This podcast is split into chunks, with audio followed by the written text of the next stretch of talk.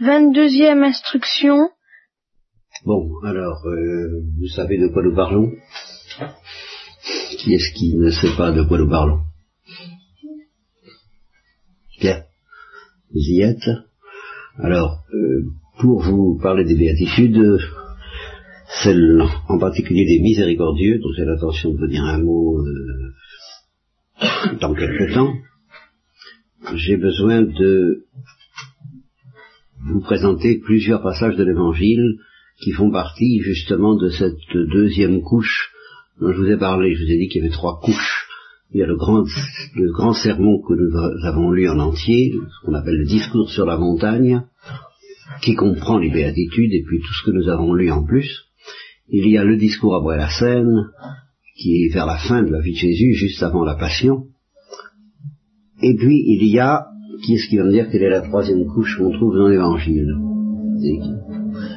Alors, euh, Marie-Christine a fait la, première. Tous les textes qui parlent de la miséricorde. Voilà. Tous les textes qui parlent de la miséricorde, c'était ça que tu allais dire, Claire Alors, je vais, il y en aura plusieurs qui vont venir. Il y en a un auquel je pense en ce moment. Et c'est la, ce qu'on appelle la parabole du pharisien et du publicain. Alors, qui est-ce qui est capable de me raconter cette parabole? Bon, ça, Marie, non, Marie. Bon, alors Marie, Marie, on va souvent le plaisir d'entendre la foi. Alors, vas-y. Euh, Il y avait un, un, pharisien et un, et un publicain qui priaient ouais. euh, au temple. Ouais. Et le pharisien disait... Euh, priait d'une manière assez orgueilleuse. Oui. Il s'avançait à l'avant du temple et le publicain euh, disait, euh, je, enfin, implorait la miséricorde de Dieu un peu. Bien. Voilà, c'est tout ce que tu as à dire sur cette parabole. Euh, Marie, non, c'était ça que tu aurais dit? Oui. Bon, oui, je crois. Tu n'as rien à ajouter, hein, ça va. Bah, si, je crois que... Qu'est-ce que tu ajouterais? Et le pharisien, il était... Euh, il disait, euh, à un moment, il dit... Mon Dieu, moi je suis bien, mais lui, le, le publicain, enfin, il parle du publicain dans sa prière, il oui. prise un peu. Oui, oui, oui, c'est juste. Le publicain, il, Marie a dit qu'il était... Euh, euh, Marie a dit que le pharisien était devant le temple, enfin, et le publicain, il était dans un coin, il, il osait pas beaucoup. Bien. Bon, vous avez à peu près, c'est pas mal, il y a de ça. En effet, il n'est pas dit dans le texte, je viens de le lire en écoutant Marie, que le pharisien était devant, mais par contre, il est dit que le publicain était derrière. C'est-à-dire que le pharisien est debout, voilà ce qui est indiqué dans le texte. Le pharisien est debout. Il n'est pas dit qu'il s'approche je ne dirais pas du Saint-Sacrement, parce qu'il n'y avait pas de Saint-Sacrement, d'ailleurs un temple tel que j'en ai vu, j'ai vu une synagogue dans le, le Rabbi Jacob, et puis j'ai été moi-même dans une synagogue, c'est plutôt une pièce soit carrée, soit... Euh, mais il n'y a pas du tout la disposition qu'il y a dans les églises où ça va vers un hôtel. Le temple peut-être, le temple c'était autre chose que des synagogues. Alors peut-être que dans le temple, il y avait l'avant et l'arrière. En tout cas, il est dit que le publicain, lui, se tenait à distance. Voilà la différence, tandis que le pharisien se tient normalement, peut-être en avant. Bon. Mais je vais vous interroger d'une autre façon, avant qu'on voit bien ce texte qui est extrêmement important. Qu'est-ce que c'est qu'un pharisien et qu'est-ce que c'est qu'un publicain? Je voudrais que vous me disiez ça. Doudou a levé la main à la première. Un pharisien, c'est c'est quelqu'un qui connaît les l'évangile par cœur, mais qui l'applique pas toujours euh, bien. L'évangile. Ah. Bon, la Bible par cœur, mais qui n'applique peut-être pas toujours bien. Bon, c'est une idée, je, je retiens. Marie. Les publicains, c'était pas ceux qui devaient euh, lever les impôts euh, et ils Bien. étaient très injustes. Bien. Euh, Les pharisiens, c'est ceux qui disaient, euh, qui prétendaient suivre la, la loi de Moïse euh, strictement oui, et qui disaient les autres ne le font pas. Oui. C'était des juifs. bien. Bon, alors c'est à peu près tout ce que vous savez, d'après ce que je vois. Alors là, il faut que je vous donne quand même quelques explications. Parce que euh, je vais vous demander quel est le pharisien le plus célèbre de toute l'histoire du monde. Matthieu. Pas de chance, c'était un publicain. Nicodème euh, on- je ne sais pas si Nicodème était un pharisien. Zachée, c'était un publicain. D'ailleurs, c'est dit que c'était un publicain. Ouais. Euh, Qu'est-ce que vous pouvez bien répéter ce que c'est le pharisien le plus célèbre de toute l'histoire du... Ah ben c'est un peu ce qu'on a dit, quoi. Euh, C'est-à-dire un, un partisan un peu fanatique, disons, de l'intégralité, de la pratique intégrale de la religion juive. Oh non, on n'avait rien de fanatique. Alors là, s'il y a quelqu'un, d'abord il n'était pas juif, il était romain, et s'il y a quelqu'un qui n'était pas fanatique, c'est bien Ponce Pilate. C'est même le symbole de tous ceux qui sont décidés, vous voyez. Marie, non Je J'arrive l'impression que je vais dire n'importe quoi, mais enfin. Eh ben oui. Peut-être que. Enfin, moi, je sais pas, je pense que c'est le. Enfin, une connerie. Ah, c'est pas si bête. Le Christ, jeudi, il m'est arrivé de dire dans une conférence sur l'Ancien Testament que finalement le Christ était socialement, sociologiquement parlant, religieusement parlant, un pharisien. Après, ça c'est une théorie qu'on pourrait discuter. Par contre, il y en a un C'est Jean-Baptiste. qui est aussi... Ah non, non. c'était pas du tout un pharisien, Jean-Baptiste, c'était un Essénien, c'est une autre, une autre histoire, une autre notion. Non, il y en a un qui est extrêmement célèbre, évidemment moins que le Christ, mais... Oui, exactement. Hein, Le plus célèbre de tous les pharisiens, et qui s'est reconnu comme pharisien et persécuteur des chrétiens au nom du pharisaïsme, au nom du judaïsme, c'est Saul, qui après sa conversion et son baptême est devenu Paul. Qu'est-ce que tu as à dire, Marie-Non, tu le fais encore la même Euh, Je me demandais s'il était pharisien avant ou après sa conversion, vous avez répondu à ma question. Euh, oui, oui, il a cessé d'être pharisien, bien sûr, euh, après sa conversion. Euh, je ne crois pas que ce soit compatible d'être pharisien et d'être chrétien, pour la raison que justement le pharisaïsme implique un certain fanatisme à l'égard du judaïsme. Bon. Mais je voudrais vous dire que les pharisiens avaient tout de même des... Je voudrais vous dire d'abord une première chose, c'est que pendant euh, des années, euh, au début de ma propre conversion, moi je me représentais, et j'étais pas le seul.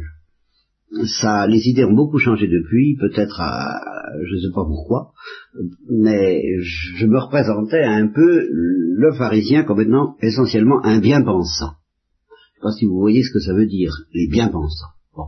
Donc euh, je pensais aux notables, ce qu'on appelle les notables. Dans un village, vous avez le châtelain, le, châte- le- le- le châtelain du lieu, qui a son siège réservé à l'église, qui avait son siège réservé à l'église. Pour moi, c'était tout à fait l'image du pharisien. C'est celui qui pratique d'une manière ostentatoire la religion, qui est euh, socialement supérieur aux pauvres bougres, qui eux sont de misérables euh, pratiquants, et qui le montrent, euh, oui une seconde, qui le montrent euh, de sorte que dans mon esprit, plus ou moins, il y avait une sorte de coïncidence entre les riches, qui étaient les pharisiens, les, riches pratiquants, et puis les pauvres, qui étaient un peu les publicains, le pauvre publicain. Pour moi, il y avait un peu cette, illusion dans mon esprit, c'était une illusion. Tu as quelque chose à dire là? Ostentatoire, c'est-à-dire qui se manifeste avec ostentation, os- du verbe latin ostendere qui veut dire montrer. Alors quelqu'un de- est ostentatoire, c'est quelqu'un qui se manifeste. Justement, on peut s'habiller d'une manière ostentatoire, on peut se prier d'une manière ostentatoire, si on se met oh, comme ça, voilà, alors c'est ostentatoire, vous voyez. Bien. Alors, euh, eh ben justement, ces gens-là, ils, ils n'étaient pas ostentatoires de, cette manière-là, ils étaient ostentatoires de cette manière-là. Me voilà, n'est-ce pas Euh, C'est moi qui arrive euh, dans l'église. Alors pour moi, c'était ça le, furi, le pharisien. Et euh, c'est un prêtre qui a corrigé cette idée-là dans mon esprit, le premier, en disant, faut pas s'imaginer que le pharisien c'est le riche, et le publicain c'est le pauvre bougre. Ce serait plutôt le contraire. Les publicains étaient riches. Et ils étaient riches, comme l'a dit euh, Marie, parce que c'était des collecteurs d'impôts. Alors je vous explique un petit peu le système pour que vous compreniez. Il faut que vous sachiez que les Juifs, au temps du Christ, c'était un pays occupé. Occupé par les Romains. C'est-à-dire gouverné, dominé et plus ou moins opprimé par euh, l'immense empire romain. Bien. Alors il y a là quelque chose de très mystérieux puisque cette ville de Rome qui persécutait les, qui opprimait, disons, qui persécutait pas, mais qui opprimait les Juifs, est devenue plus tard la capitale de la chrétienté et la capitale du monde chrétien. Ça c'est assez mystérieux et c'était une prédestination divine qui avait prévu que Rome serait d'abord unifiée par les païens, gouvernée par les païens, avant de devenir la capitale de l'empire chrétien. C'est une autre histoire. Euh, quoi qu'il en soit, donc les Juifs étaient un pays occupé par les Romains. Et alors, à cause de cela, euh, ils étaient du point de vue religieux dans une situation très difficile. Et du point de vue humain, eh bien, du point de vue humain, euh, les Romains faisaient suer le peuple, c'est-à-dire qu'ils obtenaient le plus d'argent possible de la part du peuple. Alors comment est-ce qu'ils s'y prenaient?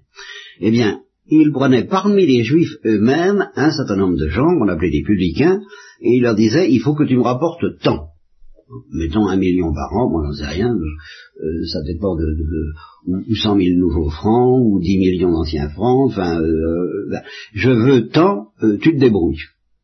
Alors le problème du publicain, c'était donc le suivant, c'était de faire suer le peuple de façon à ce que lui, il donne dix millions à César, l'empereur romain, et que, au nom de ce même César, bah, s'il peut récolter 15 millions par exemple, il fait une bonne affaire. Vous comprenez Parce qu'il récolte 15 millions au nom de l'empereur, et il verse 10 millions. Les 5 millions qui restent, la différence, il l'empoche. Vous voyez le, système. C'était une incitation, incontestablement, à, faire payer le peuple le plus possible de façon à s'enrichir le plus possible. Alors voyez tout ce que cette situation de publicain pouvait avoir d'odieux, et à quel point il pouvait être en exécration aux yeux du peuple juif. De sorte que cette parabole est extrêmement audacieuse parce qu'elle représente un publicain, c'est-à-dire quelqu'un qui fait suer le peuple, un, banquier, mais un banquier oppresseur, et, ou un fonctionnaire, si vous voulez, mais un fonctionnaire dans, le genre de, ces fonctionnaires qui actuellement euh, tyrannisent la Pologne, si vous voulez. Vous voyez, eh ben c'est un gars comme ça alors bien sûr, le peuple juif n'était pas affamé au niveau de, dramatique où se trouve la Pologne, enfin, il pouvait y avoir des moments critiques quand même. C'était pas drôle d'avoir affaire à ces gens-là. Les Zachée en faisaient partie, et alors c'est celui-là qu'évoque le Christ, et quand il dit les, publicains et les prostituées. Les, prostituées, c'est-à-dire des femmes qui ont perdu toute leur dignité de femme, d'une part, les publicains, c'est-à-dire des hommes qui sont euh, méprisés parce que justement ils sont odieux aux yeux des Juifs, eh bien, ce sont ces gens-là qui vous précéderont dans le royaume des cieux. Pourquoi? La parabole l'indique ici. Parce qu'il faut comprendre d'autre part que donc le judaïsme était dans une situation extrêmement difficile étant donné qu'ils étaient sous la domination de l'Empire romain, que l'Empire romain c'était des païens, et que ces païens avaient une culture, que cette culture avait beaucoup de prestige, comme dans la situation actuelle où nous sommes, indépendamment de la question du marxisme, il y a une culture païenne dans, laquelle nous baignons.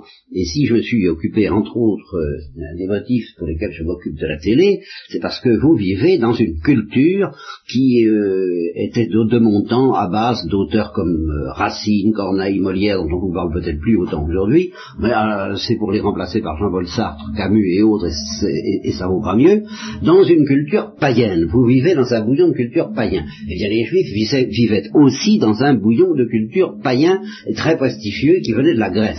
C'est ce qu'on appelle la, la culture gréco-romaine. Et je vous assure que ça avait de l'allure. Et c'était très séduisant et très attirant pour beaucoup de juifs et en particulier les intellectuels et les, intelligents, étaient très séduits par euh, l'envie de, de, de, de oh, d'arranger les choses, quoi. Alors les pharisiens ont décidé de se séparer et d'être des, si vous voulez, des intégristes. Vous avez peut-être entendu parler de cette expression euh, en, en, terre chrétienne aujourd'hui. Faites attention, je ne dis pas que les intégristes sont des pharisiens. Je dis que les pharisiens étaient une sorte d'intégristes de la foi et de la loi juive parce que ils éprouvaient le besoin de se séparer d'un monde dangereux, foncièrement dangereux au point de vue de la foi juive. C'était pas commode de garder la foi d'Abraham, d'Isaac et de Jacob dans un monde païen. Alors, ils ont décidé de se séparer le plus possible du monde. Et c'est ça que veut dire le mot pharisien, ça veut dire séparer. Là, ils avaient des excuses et ça se comprenait. Mais seulement ce qui est très dangereux quand on adopte une position héroïque, car c'était une position héroïque, eh bien c'est de se dire j'adopte une position héroïque. Là, ça commence à devenir dangereux. Alors ce pharisien, il avait conscience de mener une grande bataille et d'être aux avant-postes de cette grande bataille. Et il remerciait Dieu justement de ne pas s'être laissé contaminer, souiller, euh, affadir. Et le Christ lui-même le dit, si le, ciel, si le sel vient à s'affadir, avec quoi le salera-t-on Bien Pour le pharisien, le salut venait des Juifs, de la foi dans le Dieu d'Abraham, il fallait, et de la fidélité à la loi. Il fallait pas laisser s'affadir ces choses-là. Et alors, le, le, pharisien rend grâce, il chante son magnificat. Il dit merci mon Dieu, je te remercie de ce que je ne suis pas comme les autres hommes, je suis séparé qui pratiquement, parce que justement ils se laissent contaminer par le paganisme, sont tous plus ou moins voleurs, injustes et adultères. C'est parfaitement vrai. Ou bien encore comme ce publicain, c'est-à-dire cet homme qui fait suer le peuple en, extorquant des impôts, plus ou moins injustes. Moi je jeûne deux fois par semaine, je paie la dîme sur tout ce que je gagne, c'est-à-dire je nourris l'Église, ce n'est pas l'Église, je nourris euh, le sacerdoce juif, je, tout, sur tout ce que je gagne. Eh bien, merci. Ça a l'air d'être très légitime.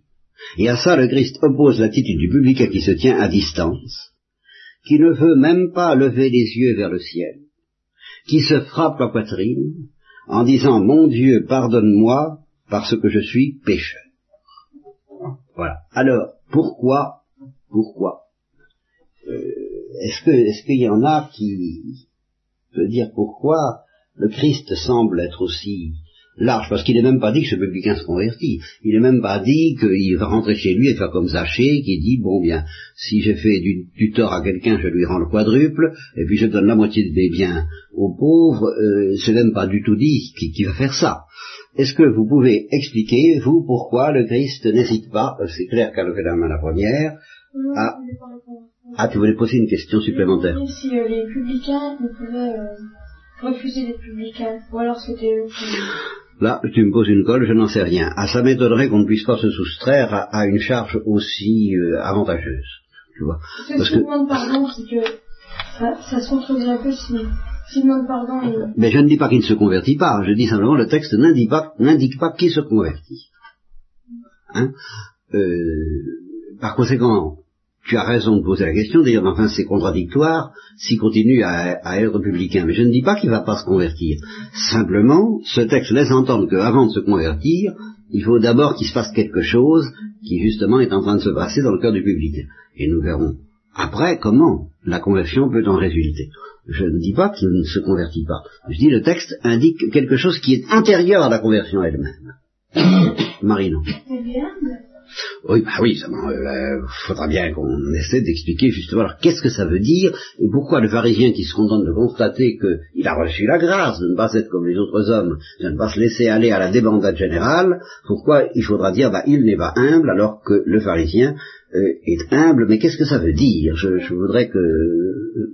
je pense qu'il se remet un peu, euh, remet complètement dans les mains de Dieu tandis que le publicain, il s'attribue un peu ça à lui-même. Quoique il remercie Dieu de ne pas être comme les, comme les autres hommes, alors... Euh... Le pharisien, il remercie Dieu tout en étant orgueilleux. Ben oui, c'est ce qu'on ce qu'on ce qu'on suppose, bien sûr, c'est ce qu'on suppose. Mais alors je voudrais, oh, je vais pas vous faire languir très longtemps, mais je vois qu'il y a des tas de mains qui se lèvent, alors euh, Marinon ben, Je pense que le pharisien pense que c'est grâce à lui qu'il est conduit. Ah non, c'est pas dit dans le texte. Hein. C'est pas dit dans le texte. C'est pas évident. C'est pas évident. Bien sûr que il y a du vrai dans ce que tu dis, mais enfin c'est pas dit dans le texte. Apparemment, au niveau conscient, le pharisien euh, semble remercier Dieu de l'avoir protégé comme la Sainte Vierge a remercié euh, Dieu d'être immaculé comme Il est sûr de lui. Il est sûr d'être dans le bien. Ça semble exact dans le texte, ça c'est vrai, mais euh, que ce soit, il, il est sûr d'être dans le bien, mais apparemment, il remercie Dieu d'être dans le bien. Il est sûr d'y être, mais il remercie Dieu de l'y avoir mis. Donc, euh, il s'attribue pas le fait d'être dans le bien. il est certain d'y être. Ça, c'est sûr que là, il y a quelque chose d'inquiétant. Mais il reconnaît qu'il le doit à Dieu. Marie-Christine. Je pense que le publicain, il, euh, il s'accepte comme il est, euh, c'est-à-dire vraiment pas parfait. Il a un peu l'esprit pauvreté, comme on en avait parlé la dernière fois. Tandis que le pharisien, il... Euh... Naturellement, vous vous, orientez vers la bonne, vers la sortie, c'est-à-dire la, bonne solution, mais je voudrais insister sur quelque chose euh, que, qui, sera pour nous un de départ, parce que, et non pas un point d'arrivée, parce que nous avons beaucoup à dire à, partir de là. Ce que vous n'avez pas l'air de remarquer, et qui est tout, tout le fond de cette histoire, c'est l'intensité des sentiments qui animent le public. Quand il est dit qu'il n'ose même pas lever les yeux au ciel. Alors quand quelqu'un est présenté comme ça, il n'ose même pas lever les yeux au ciel, il n'ose pas approcher, il se tient à distance, il se frappe la poitrine et il dit Aie pitié de moi parce que je suis un pécheur. Quelqu'un qui fait cela, ou bien il fait des simagrées, il fait mine, et il n'en croit pas un mot, parce qu'il se, il en a vu d'autres faire pareil, il les a vus, euh, ou bien il a entendu des sermons comme celui que je vous fais en ce moment, et il se dit c'est comme ça qu'il faut que je essaie de faire, ou pratique la méthode quoi, il s'entraîne pour, faire, euh, pour faire comme s'il était pêcheur, en ce je suis pêcheur, je suis pêcheur, je suis pêcheur, il n'en croit pas un mot. Bon, alors effectivement, si c'est ça, ça ne veut rien dire, c'est pas un vrai public.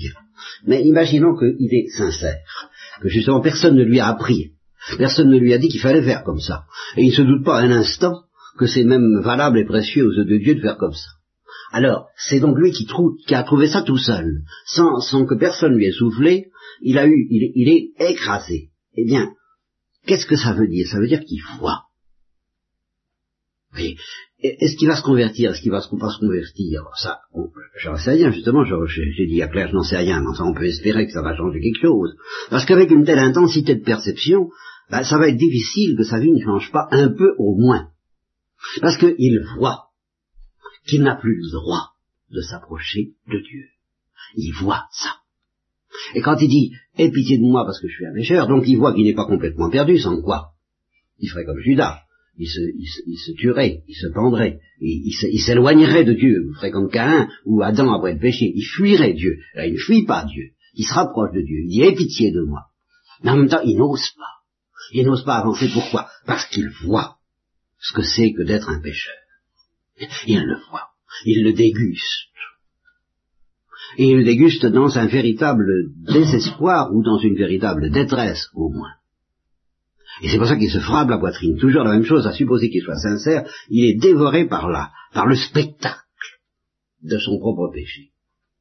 Tandis que le pharisien, eh bien justement, il ne voit pas.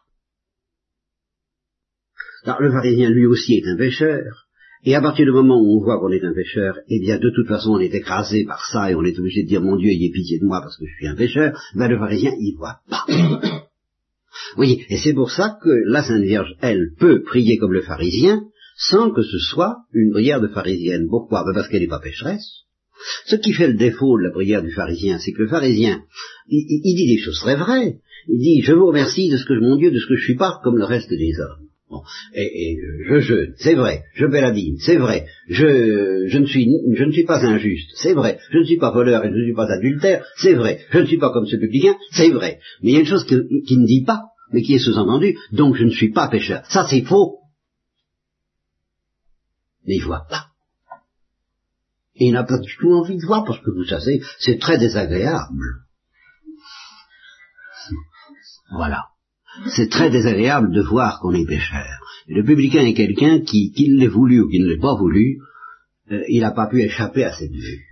Et c'est une vue tellement écrasante et douloureuse que le Christ a dit le monde sera condamné parce que le monde a préféré les ténèbres à la lumière. Pourquoi? Parce que la lumière aurait manifesté au monde, justement, qu'il est pécheur et qu'il n'a pas voulu de ça ben nous sommes tous des pharisiens dans ce sens-là, sens que nous sommes tous en danger de refuser la lumière qui va nous faire voir que nous sommes pécheurs.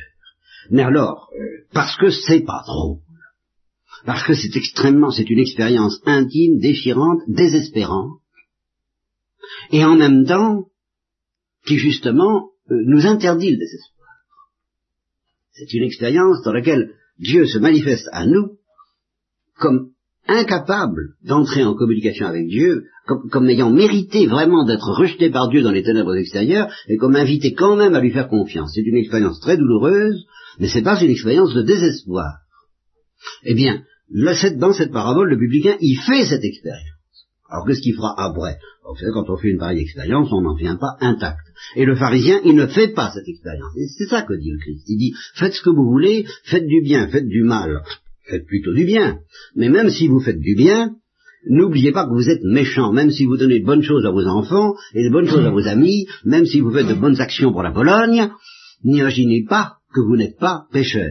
Et si la lumière se présente à vous, qui va essayer de vous faire comprendre que vous êtes des pécheurs, ne la refusez pas, parce qu'autrement vous seriez comme le pharisien. C'est ça le grand péché du pharisien. C'est pas du tout de, de, remercier pour le bien qu'il fait, c'est pas de, de, ne pas faire comme un publicain, il lui est reproché de, de, ne pas être un pécheur comme un publicain, il lui est reproché de cultiver l'illusion selon laquelle il n'y a pas en lui de péché, ou du moins pas trop gras.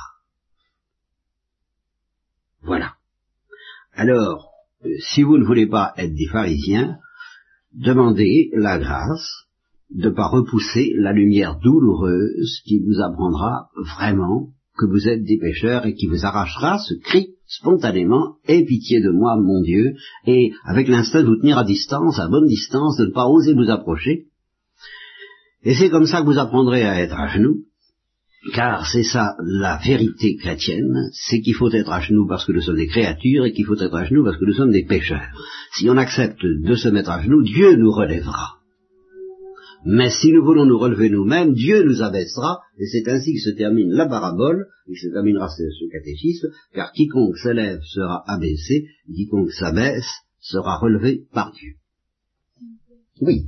Alors, dans les cas-là, euh, par exemple, euh, donc, euh, si le pharisien il avait été, non, le publicain, c'était pendant la chrétienne qu'il était baptisé, oui. est-ce qu'il aurait le droit dans son est-ce qu'il pouvait quand même alors là tu, tu prépares ce, que, ce qui se dira par la suite. Il est évident que si vous imaginez un publicain qui a les dispositions qui sont là, et s'il a été convenablement instruit, la première chose qu'il fera, ce sera de se précipiter au confessionnal. Et je vous garantis qu'il recevra l'absolution. C'est exactement ce que dit le Christ. Il, il, il repartira justifié. Il sera pardonné. Parce que justement, il aura le cœur brisé, il a le cœur brisé par la confession, et il a forcément le fameux propos de changer autant qu'il le peut avec la grâce de Dieu. Et après, ensuite, il communiera. Mais pas avant. Oui, d'accord, mais est-ce qu'il ne se sentira pas trop indigne pour communier? Il se sentira trop indigne pour communier, mais en même temps, il recevra la lumière qui lui dit, il faut que tu passes outre parce que, à cause de la miséricorde, et nous arrivons dans la béatitude des miséricordieux, tu dois avoir confiance d'être pardonné. Et il sentira qu'il faut qu'il surmonte sa tentation alors de ne pas communier pour avoir confiance d'être pardonné. Mais parce que il aura accepté la lumière de comprendre. Ça, c'est fondamental. Marie, non Donc, euh, quand on s'est confessé qu'on on se dit non, je ne veux pas d'être euh, de communier, c'est une tentation de Dieu Si tu t'es confessé dans de bonnes dispositions, oui. Naturellement. C'est une tentation du démon. Bon, c'est une tentation. Qui peut venir de la nature tout simplement, et que le démon a intérêt à pouvoir se développer, mais la nature suffit, parce qu'il suffit de ne pas comprendre que Dieu est infiniment miséricordieux, ce qui n'est pas évident, ce qui est difficile, ce, qui, est une lumière surnaturelle, si on ne comprend pas que Dieu est infiniment miséricordieux et qu'on se voit pécheur, on est tenté, très naturellement, et sans avoir besoin du démon, de ne pas s'approcher de Dieu, parce qu'on se dit, oh là là, euh, moi, je, ça va, ça va, ça, va, ça va chauffer pour mon matricule si je m'approche de cet être-là. Faut pas oublier le réflexe de Pierre, quand il a découvert que Jésus était Dieu, il lui a dit, éloigne-toi de moi. Ah, c'est dans l'évangile, parce que je suis un pécheur. Au moment où il a fait la pêche miraculeuse, je crois, ou bien où il a apaisé la, tempête, je ne sais plus, Pierre a eu peur et lui a dit, éloigne-toi de moi, parce que je suis un pécheur. C'est un réflexe naturel, il n'y a pas besoin du démon pour ça, alors le démon exploite. C'est normal pour, que, pour nous détourner de l'appel de Dieu qui nous dit viens quand même, l'appel du bon pasteur qui nous dit viens, je te pardonne, n'aie pas peur. Ayez, ce que dit le Christ, ayez confiance. Je suis venu pour appeler les, non pas pour appeler les justes, mais les pécheurs, justement. Alors, n'ayez pas peur. Hein. alors il faut écouter cet appel et le démon fait ce qu'il peut pour que nous n'écoutions pas cet appel. Mais s'il n'y avait pas cet appel, la nature suffirait à ce qu'on n'ose pas s'approcher du Dieu trois fois saint avec le sentiment d'être un pécheur. De nous je ne comprends pas pourquoi vous avez dit euh, que Jésus, en un certain sens, est un pharisien. Il a quand même vécu dans, sa vie dans l'humilité. Ah oui, mais ça, nous sommes tout à fait d'accord, mais justement, ce que, ce que Jésus reproche aux pharisiens dans cette parabole, c'est pas d'être un pharisien, c'est d'être orgueilleux. Théoriquement, on pourrait être un pharisien humble. Seulement, c'est très difficile. Et justement, je l'ai dit, la Sainte Vierge, elle, elle, aurait parfaitement le droit, de, et elle a dû dire ces choses, merci de ne pas être comme les autres hommes, mais parce qu'elle était vraiment pure, immaculée, non pécheresse, et qu'elle était pleine d'amour pour les pécheurs. Alors que le pharisien n'a aucun amour pour le publicain. Alors ça, effectivement, euh, par là même, il est pécheur. Mais il lui va reprocher d'être pharisien, il lui va reprocher d'être orgueilleux. Ce qu'il y a, c'est que c'est très difficile, je vous l'ai dit au début, quand on a l'héroïsme des pharisiens, ben, de ne pas être un peu orgueilleux. C'est, le danger de, vouloir être euh, quelqu'un de bien. C'est, toujours dangereux. Et pourtant, c'est un bon désir, mais c'est dangereux. Voilà. Et si tu veux être quelqu'un de bien, le Christ ne te reprochera pas de vouloir être quelqu'un de bien, mais il te reprochera tout l'orgueil que sans même t'en apercevoir, tu risquas d'en tirer, de dire, ah bah, moi, j'essaie d'être quelqu'un de bien. Marie-Christine. S'il vous plaît, la Sainte Vierge, était immaculée, oui. est-ce qu'elle en avait, enfin, est-ce qu'elle le sentait en elle-même Oui, elle, le sentait. Elle le sentait, mais elle le sentait justement avec l'humilité. Justement, elle sentait avant tout euh, qu'elle n'était qu'une créature dans la main de Dieu, que tout ce qu'elle était venu de Dieu, et elle n'avait aucune arrogance parce qu'immédiatement elle se serait éloignée de, ce qu'elle était. Bon, ben, je pense que ça nous suffira pour aujourd'hui.